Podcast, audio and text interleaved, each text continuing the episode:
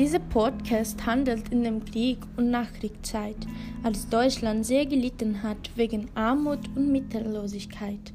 Das Buch, das sehr bekannt und interessant ist, der Vorleser zeigt uns ein bisschen des Tagesablaufes von Michael, ein 18-jähriger Jungen, der sich in Hannah verliebt.